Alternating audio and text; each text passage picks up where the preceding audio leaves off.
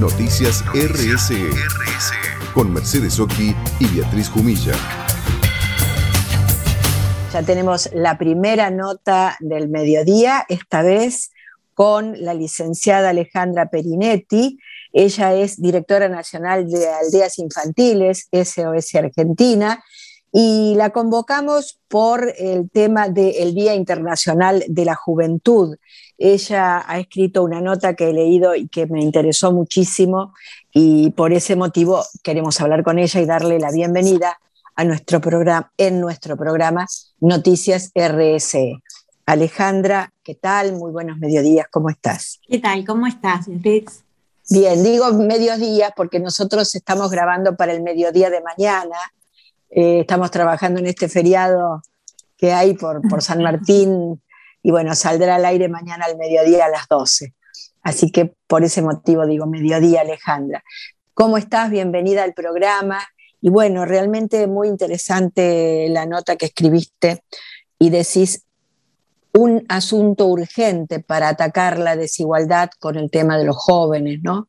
Y lo que está pasando en pandemia. Sí, exactamente. La verdad que justo en un día tan especial, la semana pasada, eh, el Día Internacional de la Juventud justamente lo que viene es a concientizarnos sobre la problemática que están atravesando los jóvenes y esto que vos recién decías, ¿no? Sobre todo la desigualdad que hay y lo difícil que es para los jóvenes eh, insertarse en el mercado laboral, entre, tantas otras cosas ¿no? que deben afrontar a, a, esa edad. Pero la desigualdad lo que hace es que tengan relegado el acceso a los derechos, ¿sí?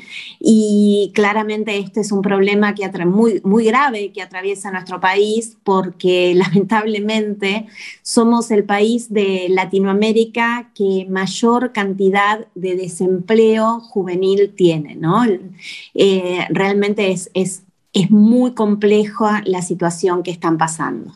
Este Día Internacional de la Juventud eh, fue el exactamente qué día de la semana pasada. El 12 de agosto. El 12 de agosto es el Día Internacional de la Juventud.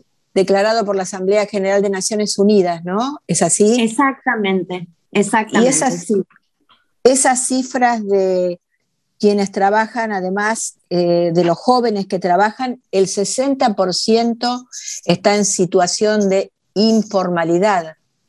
Exactamente. Es tan difícil ingresar al mercado laboral y conseguir el, primer empleo que lo que ocurre es que están destinados a que su primer empleo o por muchos años el, empleo sea de manera informal, ¿no? Y cuando esto lo llevamos a, las mujeres jóvenes, la situación es aún peor porque la mujer lamentablemente este, está destinada a hacer trabajos de cuidado, trabajo no remunerado, eh, están absolutamente invisibilizadas las jóvenes en nuestro país, ¿no? Entonces esto realmente agrava la situación de ellas también es una situación que la somete y, lo somete a los jóvenes también a la exclusión eh, social permanente y esto realmente para un país es realmente complicado que, que esta situación sea así. Por eso creo que es inevitable que el gobierno cualquier gobierno, este o cualquier otro, ponga la vista en esta temática porque se necesita de manera urgente generar políticas públicas que apunten al desarrollo de los, de los jóvenes, ¿no? Y sobre todo en esto que, que vengo reforzando, que es el tema del primer empleo. Siempre desde aldeas infantiles están luchando por el tema de los, de los infantes y ahora también con el tema de la juventud. Y tenés un informe de la Organización Internacional del Trabajo que, de la manera de cómo impactó el COVID-19, qué panorama eh, tremendo, de qué manera impactó en los jóvenes este COVID-19, esta pandemia, ¿no? Bien, sí, bueno, vos recién decías, desde aldeas infantiles no solamente trabajamos eh, con las infancias, sino también con las juventudes, porque con los participantes de aldeas trabajamos en un proceso de autonomía progresiva para acompañarlos y apoyarlos para que alcancen una vida independiente. ¿no?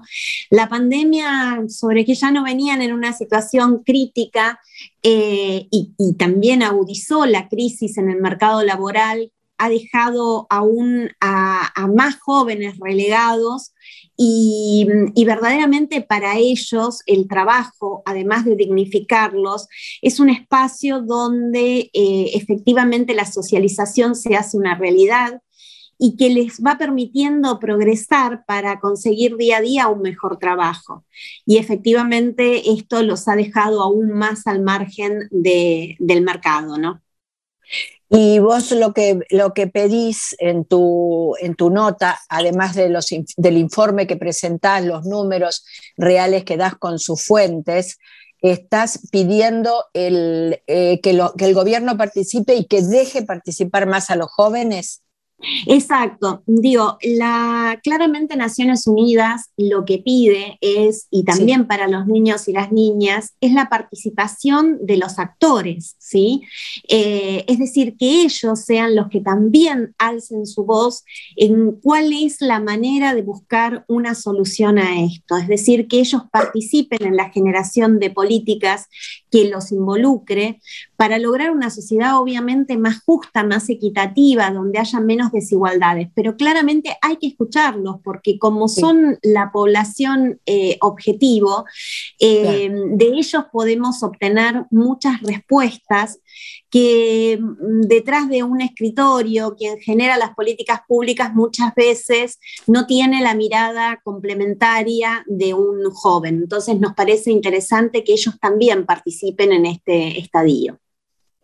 Y bueno, para eso también contar con un presupuesto eh, para cultura, para educación, para formación de estos jóvenes y proyectos nuevos o sea, poner dinero, este, utilizar eso para, para que ellos tengan sus proyectos, comiencen con algún trabajo, darles trabajo. Claro, sí, efectivamente, porque cuando yo te hablo de generar políticas públicas, eh, uno puede hacer proyectos muy maravillosos, pero sin un presupuesto que los acompañe, esto finalmente no se termina implementando. Entonces, consideramos que eh, en el presupuesto nacional tiene que haber partidas que se destinen justamente eh, a que los jóvenes y las jóvenes puedan lograr eh, insertarse en el mercado laboral. Y una de las cuestiones que decías que no es menor es la generación de competencias en los jóvenes para que puedan eh, alcanzar esto, ¿no?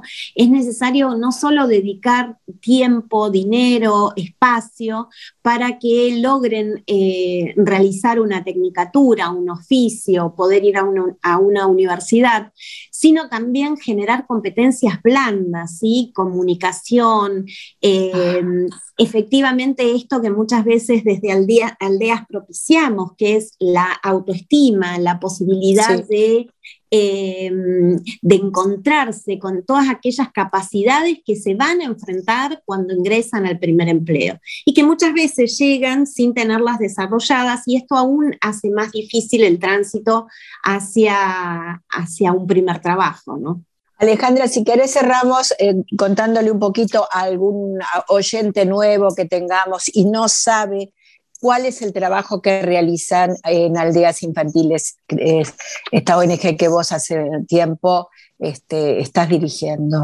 Bien, bueno, Aldeas Infantiles es una organización que hace muchos años está en Argentina, hace ya 42 años. Nosotros trabajamos con niños y niñas que han perdido el cuidado familiar, eh, esto determinado por situaciones de violencias, diferentes formas de violencia, y que normalmente es la autoridad de aplicación quien eh, toma conocimiento de esto y luego deriva a los niños a organizaciones como aldeas infantiles. Eh, también trabajamos en programas, como, como decía antes, de autonomía progresiva con aquellos jóvenes, adolescentes y jóvenes que no han logrado regresar a sus casas, a su familia de origen o a familia extensa, que no han podido ser adoptados y nosotros trabajamos en un programa de autonomía progresiva para dotarlos de estas capacidades para luego salir a la vida, a la sociedad y poder insertarse.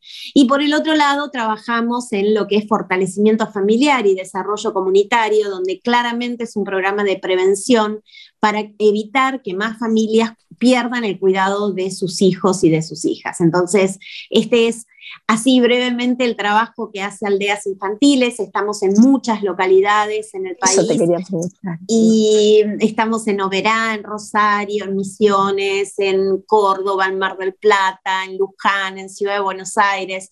Es una causa maravillosa la de Aldeas Infantiles y Sin duda. nada, y yo siempre invito a todos los oyentes a que ingresen a nuestra página web para conocer más de la organización. La página es www.aldeasinfantiles.org.ar. Aldeasinfantiles.org.ar.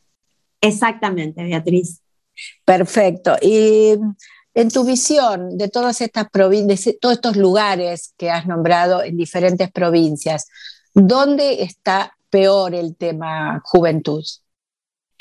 Así de falta de trabajo, de trabajo en negro, todo eso que hablamos recién. ¿Cómo lo ves? Em, esto es, la verdad que es bastante generalizado. No, no te podría decir si en una localidad o en otra de las que trabajamos hay, en realidad en todos lados es muy difícil. Sí, en muchas oportunidades, en aquellas zonas rurales, eh, como puede ser Oberá Misiones, el trabajo disponible eh, casi en todas sus, mm, eh, la mayoría de las ofertas son trabajos informales, ¿no? Porque allí tenemos la cosecha del mate, del té, y eso realmente dificulta que los jóvenes comiencen con un trabajo formal. Pero en realidad, Beatriz, en todos lados del país la situación es muy compleja para poder acceder al primer empleo.